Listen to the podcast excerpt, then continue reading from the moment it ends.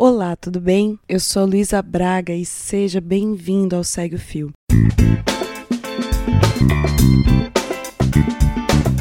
Esse é o programa do Midcast, onde são materializadas em podcasts as populares threads do Twitter em episódios de no máximo 8 minutos. Se você não sabe do que eu estou falando, thread é uma sequência de vários tweets abordando um tema específico, onde apenas 280 caracteres não seriam suficientes. Esse formato aqui será sempre com uma pessoa narrando, pode ser algum convidado, algum integrante do Midcast ou a própria pessoa criadora do fio. Vale lembrar que o conteúdo a ser reproduzido aqui será sempre com autorização prévia do autor. Hoje iremos conferir a thread da Denise Tremura, a arroba de Tremura. Ela foi publicada no dia 30 de março e fala um pouco sobre as religiões de matriz africana. Vem comigo e segue o filme.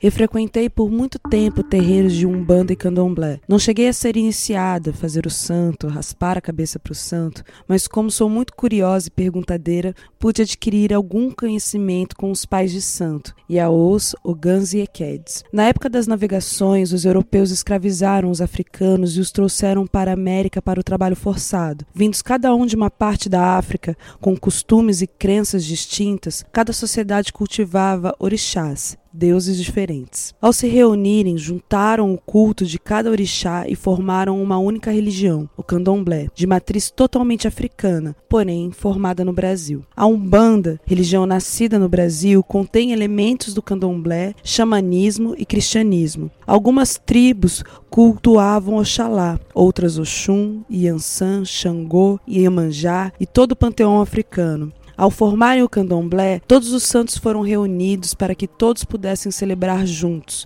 Por isso, nos terreiros, há toques, danças e rituais distintos para cada um dos orixás. Recentemente houve uma polêmica sobre a liberdade religiosa e o sacrifício de animais. A esclarecer, os animais são abatidos em sacrifícios aos deuses, mas na maioria das vezes a carne é preparada e servida para as pessoas da comunidade em festas, como nossos ancestrais faziam. Se você compra compra um bife no supermercado, também está comendo carne. A diferença é que alguém matou o animal para você, mas o princípio é o mesmo: caçar para comer. Tanto na Umbanda quanto no Candomblé, acredita-se que temos um orixá de cabeça, que é o orixá que vai nos acompanhar a vida toda. Todos que nascem, antes de serem escolhidos por seu orixá, são embalados por Emanjá, a mãe de todos. Cada orixá tem uma história e personalidade diferentes e refletem os arquétipos humanos. Oxalá e Emanjá são da paz, Ogum e Yansan da guerra, Oxóssi é da caça, Oxum da pesca e beleza. Logum Edé, metade do ano caça com Oxóssi, metade do ano pesca com Oxum, por aí vai.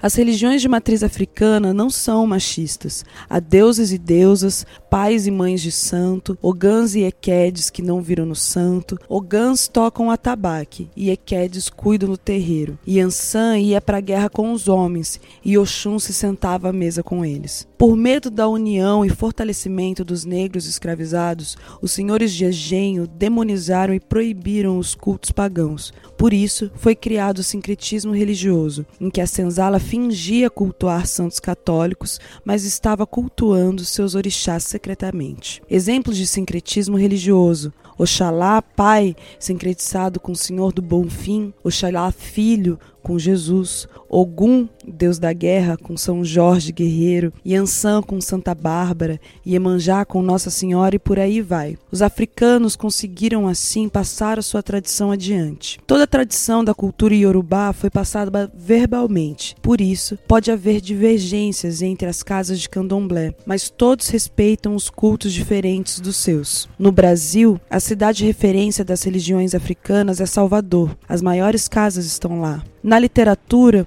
uma das maiores referências é Pierre Verger, um fotógrafo e historiador francês que se apaixonou por Salvador e pela tradição iorubá e decidiu ficar no Brasil, exercendo, pesquisando e registrando as religiões de matriz africana. Os ritos do candomblé são muito bonitos. Os angãs tocam tambor, as equedes cuidam dos orixás e quando os iaôs viram no santo. Na Umbanda, os médiums recebem entidades. Virar no santo é porque ele já está dentro de nós. Receber as entidades é porque elas vêm de fora. Orixás, via de regra, não conversam diretamente com os mortais, apenas através dos búzios que os filhos e filhas de Oxum, dona do oráculo, podem jogar. Os orixás dançam enquanto os médios estão em transe, e é um momento de muito respeito, onde podemos sentir a força deles. Na Umbanda, as entidades, boiadeiro, caboclo, preto velho, cigano e outras, conversam diretamente com os humanos, dão conselhos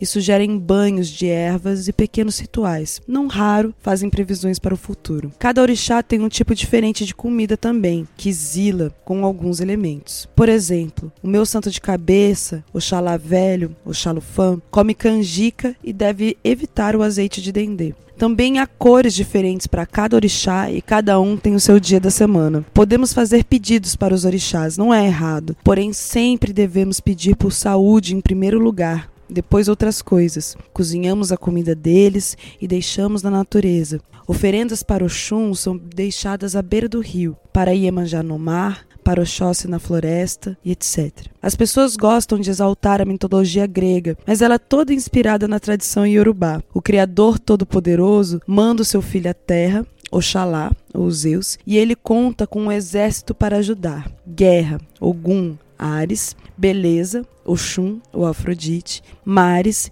Iemanjá, Poseidon, entre outros. Mas como sabemos que a cultura iorubá veio primeiro? Simples, a África é o berço da humanidade e tudo que se refere à sociedade humana é mais antigo em África. Tanto a teoria da evolução quanto o criacionismo concordam que as primeiras civilizações humanas foram africanas. Em África, acredita-se que a vida não acaba. Vamos e voltamos em sucessivas encarnações. Não há preconceito com quanto à orientação sexual, pois a alma não tem sexo e o corpo é apenas transitório. As religiões de matriz africana são belíssimas e ricas em detalhes de suas tradições. São patrimônio cultural de todo o povo brasileiro e o preconceito que foi ensinado tem mais a ver com a dominação da supremacia branca do que com o divino propriamente dito. Devemos respeitar os cultos africanos, pois além de serem nosso patrimônio, a mitologia urubá deu origem a todas as outras. Devemos respeito à África e o seu povo, pois seja pela religiosidade, pela ciência, todos nós somos filhos da mãe África.